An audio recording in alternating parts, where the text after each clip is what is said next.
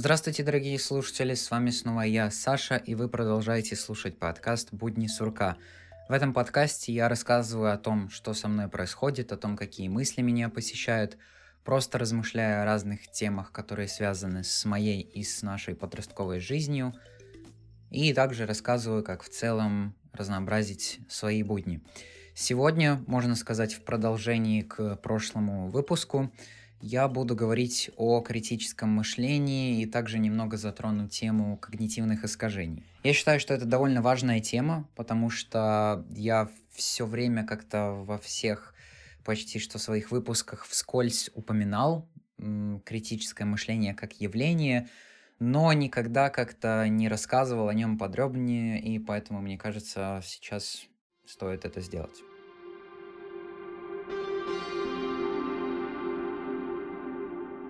Так вот, что вообще такое критическое мышление и с чем его едят, грубо говоря?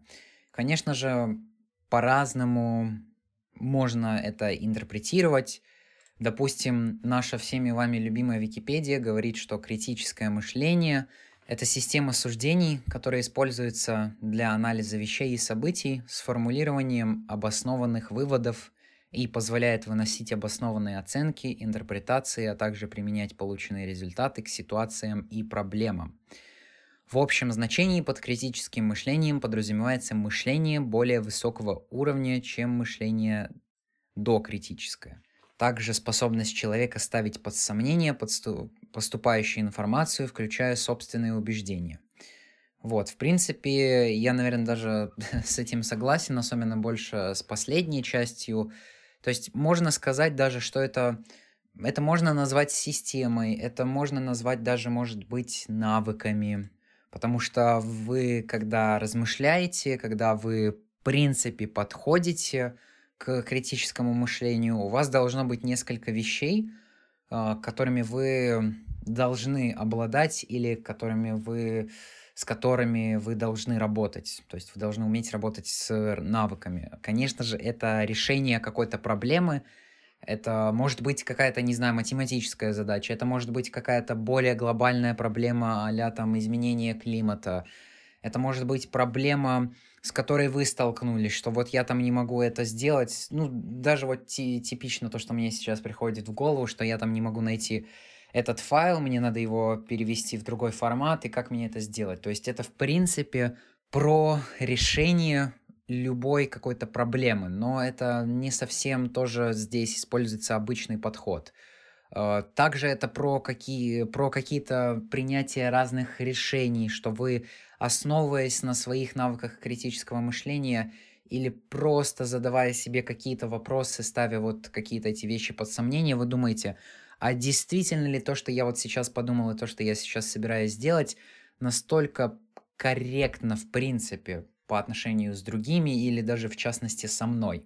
Это также может быть и анализ уже какой-то текущей информации, что у вас есть какие-то данные, которые у вас поступили. Ну, это, это звучит, наверное, довольно даже слишком по-статистически, э, именно прям как рассуждая о какой-то науке, но это может быть... Мы, в принципе, с этим сталкиваемся каждый день даже даже дети, мне кажется, маленькие так или иначе сталкиваются с этим, просто они обучаются это делать, и у них это не так хорошо выходит, но и то они развивают эти навыки, условно, что если я держу в руке яблоко и отпускаю руку, то яблоко падает. То есть даже такого рода анализ здесь может работать, когда ты понимаешь, что где у тебя причина, а где у тебя следствие, что ты отпустил руку, это ты отпустил руку, яблоко упало. То есть причина, по которой упало яблоко, это то, что ты опустил руку. А следствие это то, что яблоко упало в принципе на пол. Также здесь, в принципе, еще можно отметить именно как творческое мышление, что даже оно здесь помогает, именно творческий подход к решению каких-то проблем, к решению разных задач. Именно то, что вы задействуете какую-то э, творческую часть своего мозга и стараетесь не искать информацию, а действовать на основе того, что вы уже знаете, и выдвигать какие-то новые идеи, новые возможные решения уже проблем, с которыми вы сталкиваетесь. Это именно то, что э, рождается у вас в, мо- в мозгу. Ну, и вот тоже, что я слышал, правда, я частично с этим согласен. Возможно, мне еще просто стоит чуть лучше и больше овладеть этими навыками. Это то, что мы... Это то, что в критическом мышлении также важна и социализация, и навыки общения. То есть я предполагаю, что это связано и с тем, что как мы общаемся с людьми, как мы получаем какую-то информацию от них, как мы с ними взаимодействуем, как мы их, возможно, воодушевляем, вдохновляем, или как управляем ими, если это уже какая-то более такая управленческая деятельность в определенных командах. Да, эти навыки, безусловно, важны, и я понимаю, что вот э, лично у меня эти навыки не настолько сильно развиты, да, я могу там балаболить долго сам с собой, в принципе, и записывать э, подкаст, но то, как я разговариваю с другими людьми, это совершенно иначе. Да, возможно, когда я с ними как-то знакомлюсь, я их узнаю, я узнаю их личности, я понимаю, кто они такие есть, то тогда я чувствую себя более уверенно и могу чуть э, лучше вести, в принципе, разговор. Но даже вот уже сейчас лично я, в принципе, с собой ассоциирую именно критическое мышление, что я так или иначе обладая этими навыками, что это как частичка меня, это что-то такое э, уникальное частично, что есть у меня, чего нету у других. Хотя я считаю, что каждый современный человек, который взаимодействует с цифровым миром, читает новости, смотрит какие-то ролики, в принципе получает какую-то информацию, неважно из каких источников, из интернета, из радио, из телевизора, даже от других людей. Это даже, кстати, не цифровая среда, то есть, да, не только в цифровой среде это все связано. А, человек должен обладать навыками критического мышления и чуть больше и лучше понимать то, что то, какая информация к нему поступает. И он должен правильно уметь работать с такой информацией.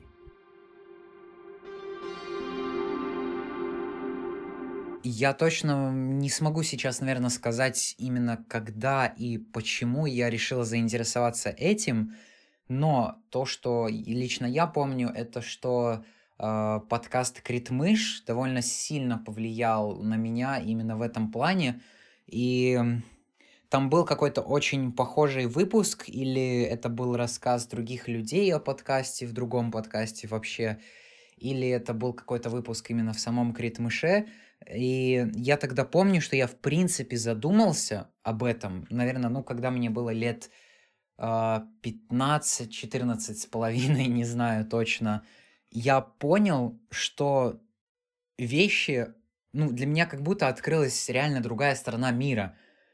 Потому что у меня как будто тогда было плоское мышление, серьезно. Я думал, что вот, есть одна сторона мнения, позиции и все.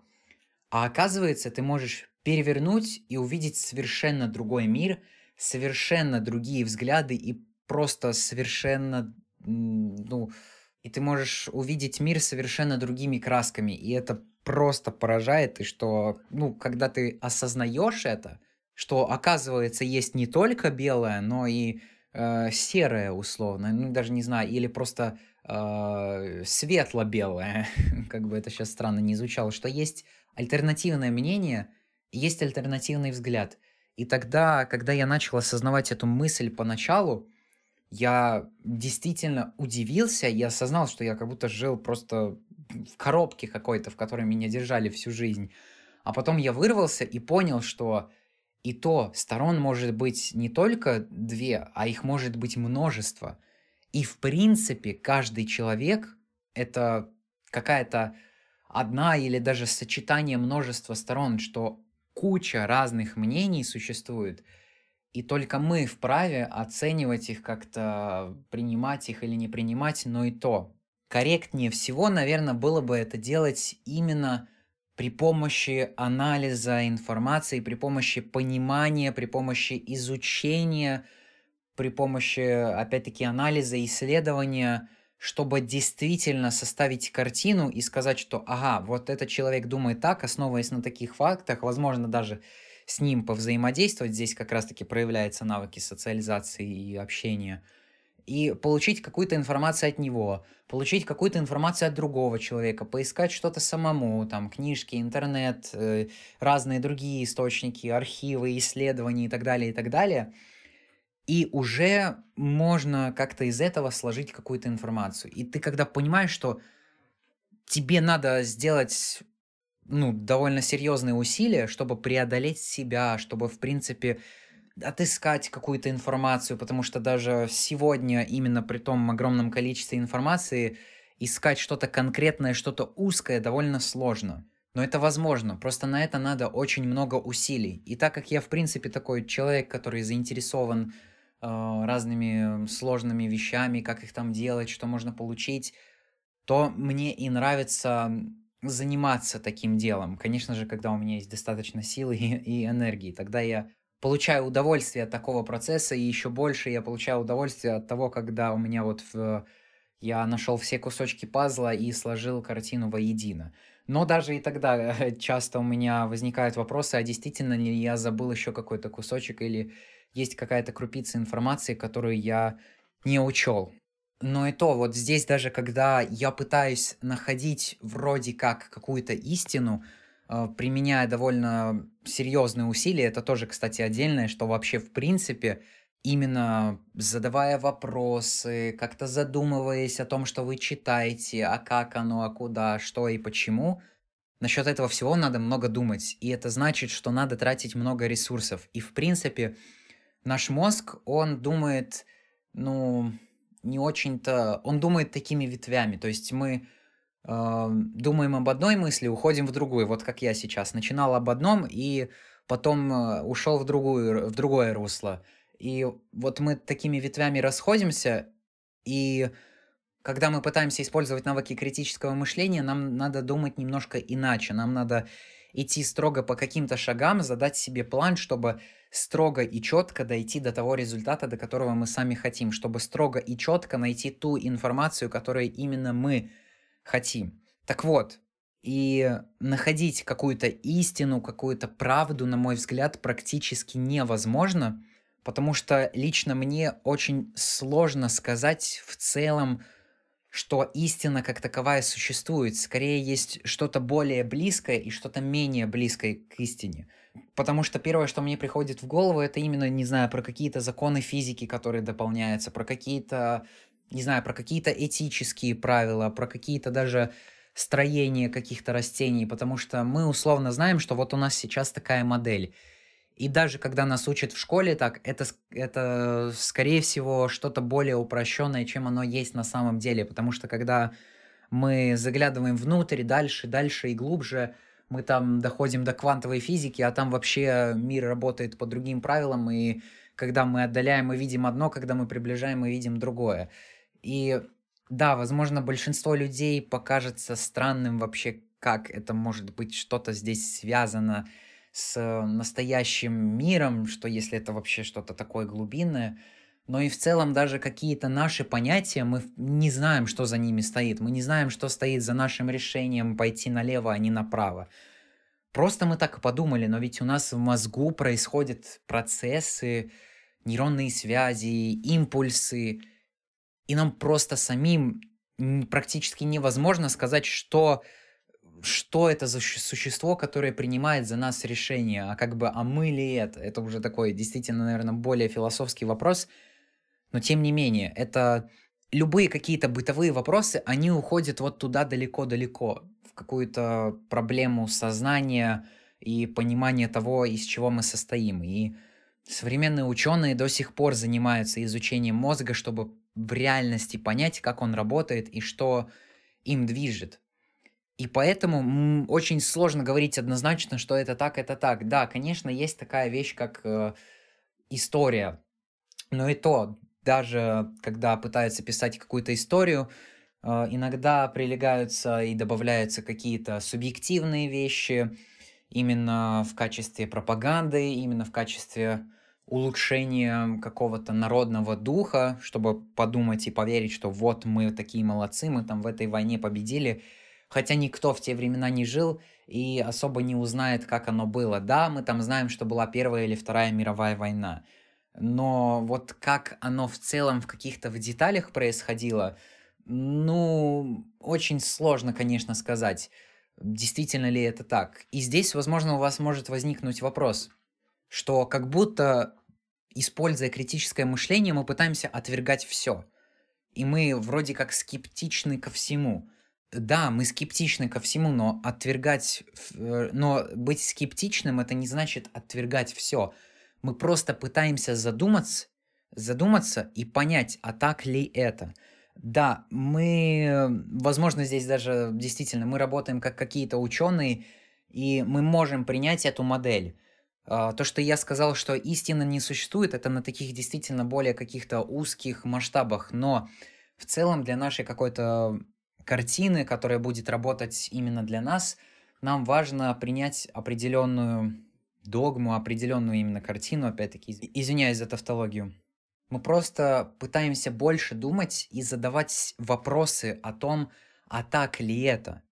А действительно ли вот то, что мне сейчас сказали, а это вот значит именно то, что я подумал? Потому что вообще люди используют слова, и то же, что я слышал довольно часто, и то же, что я слышал довольно часто, что человеческий язык настолько плохая штука, что мы создаем какие-то понятия, какие-то слова, мы их используем, и что каждый их еще и интерпретирует по-своему, и что ту мысль, которую мы пытались изначально заложить в своих словах, что ее еще те другие люди, которые нас слушают, не смогут понять, так это вообще ужас.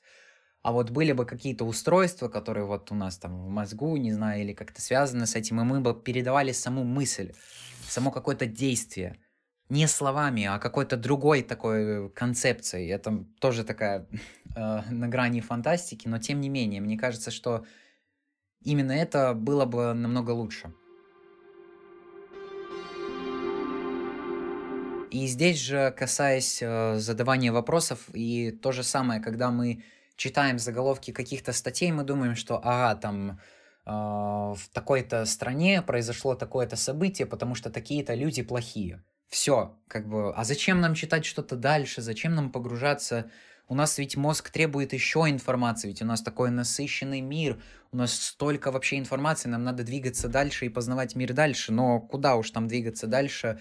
А, но очень сложно двигаться дальше именно при том, когда вы не понимаете, что стоит за этой информацией. То есть, если не заниматься каким-то глубоким анализом, вы можете уйти от какой-то действительно важной вещи, которую вы до этого не находили и о которой вы до этого, в принципе, не задумывались.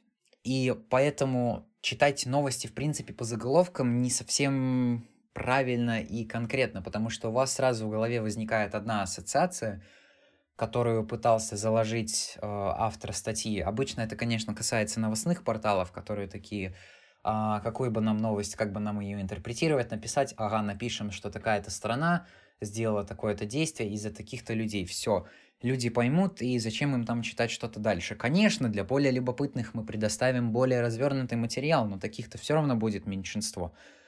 Просто потому что надо тратить больше ресурсов о том, чтобы задумываться, о том, чтобы читать дальше. И тут тоже вспоминая про клиповое мышление, которое сейчас складывается из разного рода сетей, из разного рода соцсетей, которые распространяют как раз-таки контент вида там 15, 30 и 45 секунд, что а зачем вот я посмотрел эту информацию, ага, все, иду дальше, посмотрел это видео, иду дальше. И это сейчас становится настолько распространенным, и даже не только среди молодежи, но и даже среди более взрослых людей. Действительно, потому что просто надо тратить больше ресурсов на то, чтобы мыслить. Зачем мыслить, когда можно отдыхать? И мои давние слушатели вспомнят, что раньше я как будто вообще осуждал да, такое, э, что я в принципе раньше осуждал тот же ТикТок и такое клиповое мышление, что мы все время это смотрим. Но бывают разные ситуации. Я это осознал на себе, и я сам понимаю, что я не могу все время задаваться такими вопросами, потому что не знаю, мой мозг устроен так, что он хочет отдыхать, он хочет лежать, он хочет бездельничать, он хочет лениться и так далее, и так далее. И поэтому, когда я должен или когда я пытаюсь что-то искать, что-то исследовать, это намного более энергозатратно. И это менее естественное состояние для моего мозга в принципе.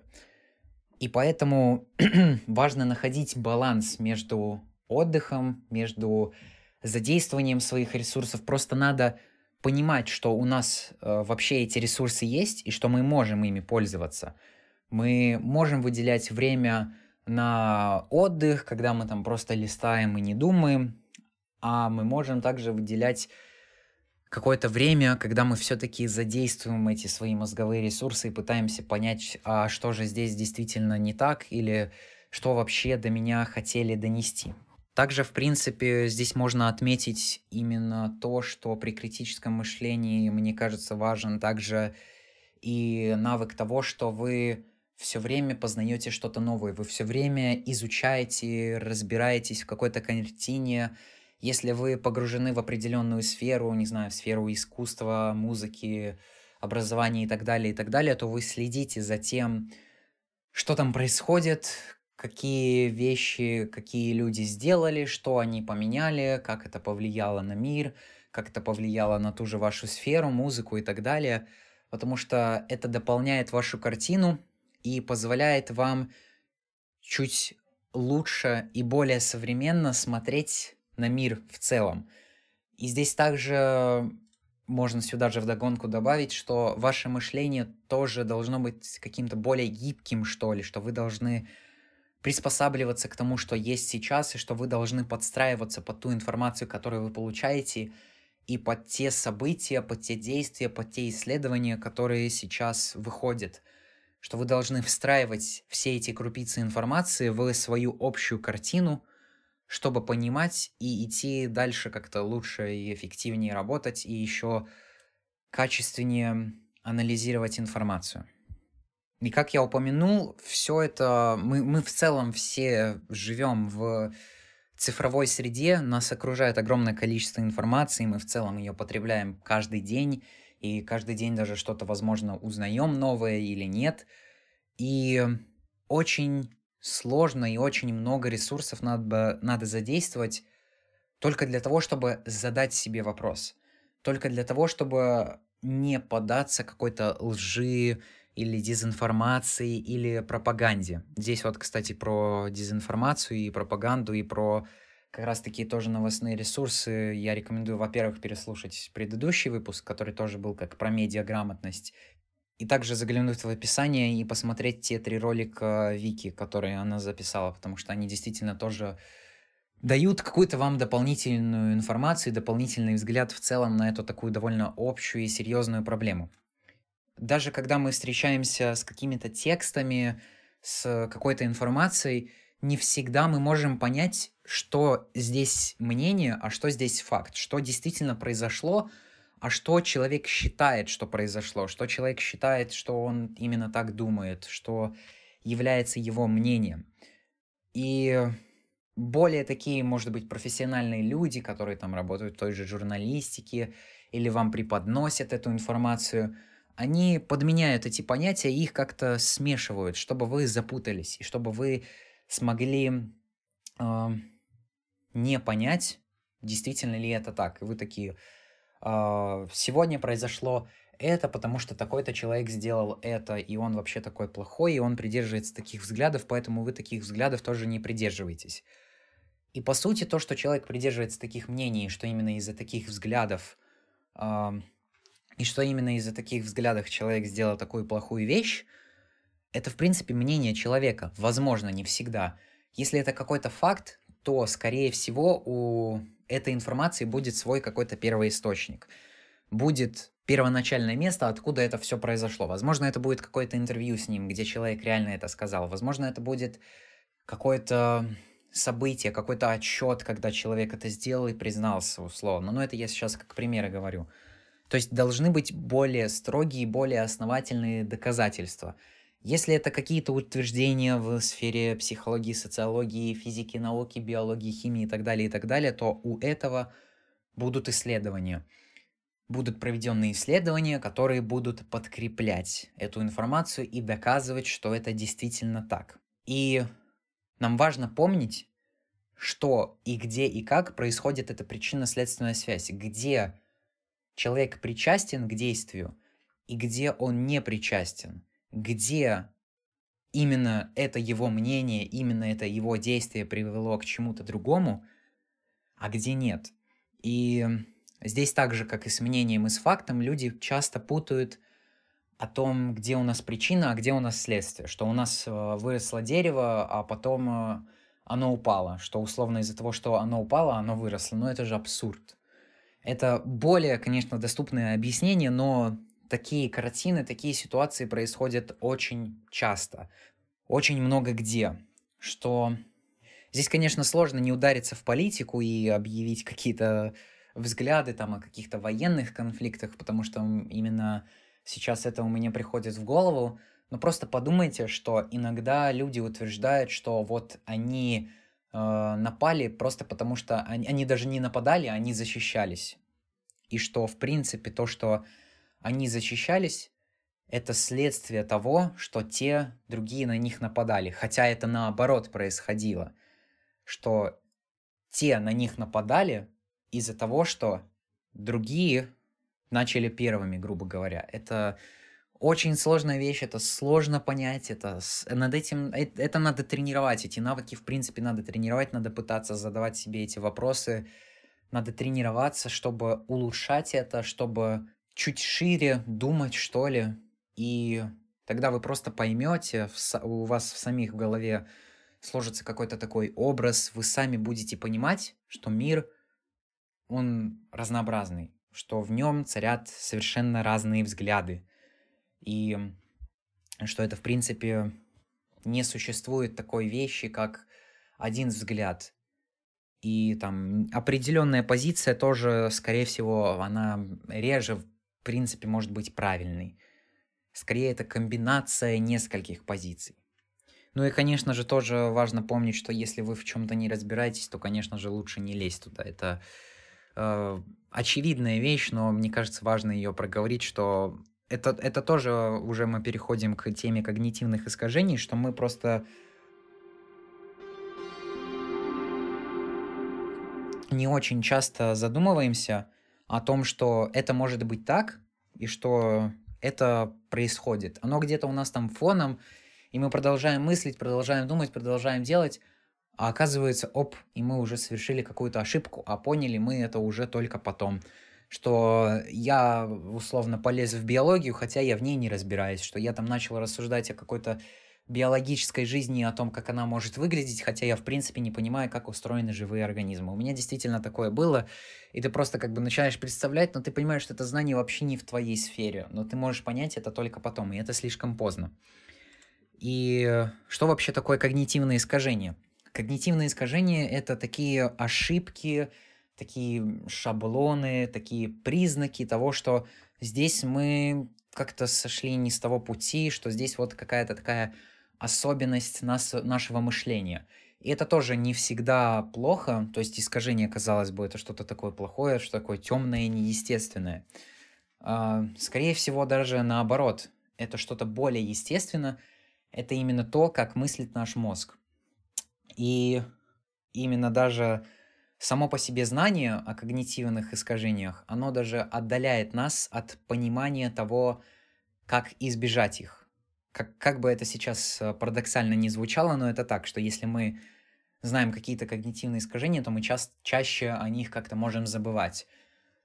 Но здесь опять-таки все зависит от э, случая конкретного, человека, как он эти знания использует, что он с ними делает и так далее, и так далее. И вот под конец я могу использовать как раз-таки, я могу как раз-таки упомянуться о некоторых когнитивных искажениях. В принципе, есть довольно много информации в интернете. Я также думаю, я оставлю в описании пару текстов, где э, есть списки когнитивных искажений, вы сами можете о них почитать. И также оставлю ссылку на канал Образ, в котором, э, котором многие когнитивные искажения, ну не многие, даже скорее наоборот, очень малая их часть а, рассказывается в формате таких, можно сказать, научно-популярных роликов, очень кратко и очень емко и очень понятно. И вкратце я сейчас а, перескажу и расскажу о некоторых когнитивных искажениях, с которыми лично я сталкиваюсь чаще всего. и которые я тоже слышу, что э, многие люди с ними сталкиваются, но просто не всегда осознают, что это есть так, и не знают, что делать в таких ситуациях. Например, сейчас я точно не смогу вспомнить, как это когнитивное искажение называется, но можно сказать, что оно тоже сюда э, в стопку этой темы идет, что корреляция не значит каузация. Что это такое? Что мы условно видим, что э, если, э, если человек выехал пораньше с утра, то он быстрее приедет к работе. Если человек выехал позже на работу, то он позже туда приедет. Если человек съел яблоко, то ему станет хорошо. Если человек ест мясо, то в принципе он э, живет хуже, меньше и менее качественно. Или более такой наглядный пример, эм, что кажется, что чем больше мы читаем, тем больше мы узнаем. Но это не так, оказывается что если мы больше, больше, больше уже много читаем, загружаем свой мозг, то мы как раз-таки забываем почти все из того, что мы читали до этого и понимаем. И это вообще касается любой сферы, любых событий, что если мы видим какую-то связь, что действие А привело к действию Б, это не значит, что между ними есть прямая корреляция, что эти действия взаимосвязаны. А, я в описании оставлю ссылку на очень интересный сайт, где как раз-таки показаны разные графики и связи того, а, и связи между очень разными событиями, которых на самом деле нет. Это прямое доказательство того, что вот есть два события, и ты видишь, что они связаны, но это не так. Это, грубо говоря, такая статистическая ошибка, и она тоже применяется и повсеместно э, в бытовых ситуациях. А вторая вещь, о которой я часто слышу, это бритва Акама. Объяс... Если вкратце, то здесь подойдут несколько таких пословиц, несколько таких довольно популярных пословиц, о которых говорят, что лучшее объяснение обычно всегда самое простое. Или ну, здесь понятно, что если мы пытаемся как-то объяснить, там, как устроена Вселенная, как устроена Солнечная система, как устроены звезды, как они работают, там, как производит водород или как он там рождается в недрах звездах, что обычно лучшее объяснение именно самое простое, потому что до человека дойдет лучше и меньше. Но также это касается и того, что для дела не нужно больше сущностей без необходимости что нам не надо привлекать какие-то дополнительные ресурсы к решению какой-то задачи, что они могут нам даже наоборот помешать что нам надо стараться к такому, идти к такому упрощению, упрощению ситуации, которое приведет к наилучшему ее решению. Что мы думаем, что нам надо слишком много ресурсов, когда мы можем обойтись минимальным их количеством, и те другие ресурсы вза- э, задействовать намного более эффективнее, чтобы получить, в принципе, больше результата. И последняя вещь — это эвристика доступности.